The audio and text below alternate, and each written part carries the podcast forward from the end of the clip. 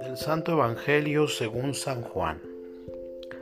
Al anochecer del día de la resurrección, estando cerradas las puertas de la casa donde se hallaban los discípulos por miedo a los judíos, se presentó Jesús en medio de ellos y les dijo, La paz esté con ustedes. Dicho esto, les mostró las manos y el costado. Cuando los discípulos vieron al Señor, se llenaron de alegría. De nuevo les dijo Jesús, La paz esté con ustedes. Como el Padre me ha enviado, así también los envío yo.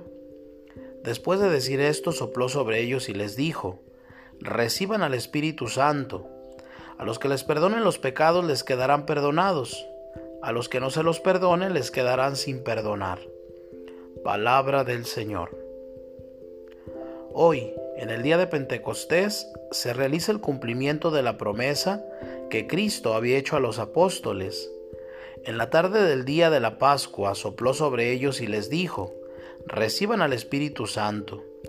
La venida del Espíritu Santo en el día de Pentecostés renueva y lleva plenitud ese don de un modo solemne y con manifestaciones externas Así culmina el misterio pascual.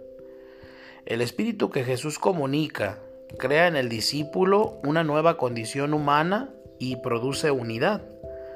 Cuando el orgullo del hombre le lleva a desafiar a Dios construyendo la torre de Babel, Dios infunde sus lenguas y no pueden entenderse.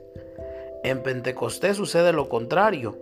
Por gracia del Espíritu Santo, los apóstoles son entendidos por gentes de las más diversas procedencias y lenguas.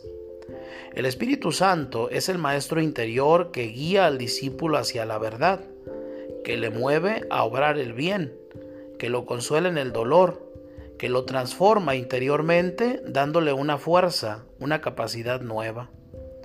El primer día de Pentecostés de la era cristiana, los apóstoles estaban reunidos en compañía de María y estaban en oración.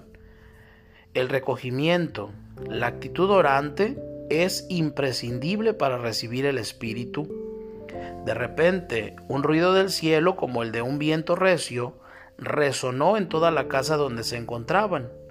Vieron aparecer unas lenguas como llamas de fuego que se repartían posadas encima de cada uno. Todos quedaron llenos del Espíritu Santo y se pusieron a predicar valientemente. Aquellos hombres atemorizados habían sido transformados en valientes predicadores que no temían la cárcel, ni la tortura, ni el martirio. No es extraño, la fuerza del Espíritu estaba en ellos.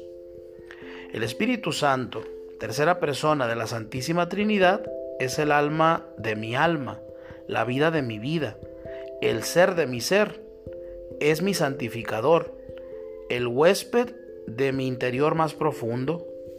Para llegar a la madurez en la vida de fe es preciso que la relación con Él sea cada vez más consciente, más personal.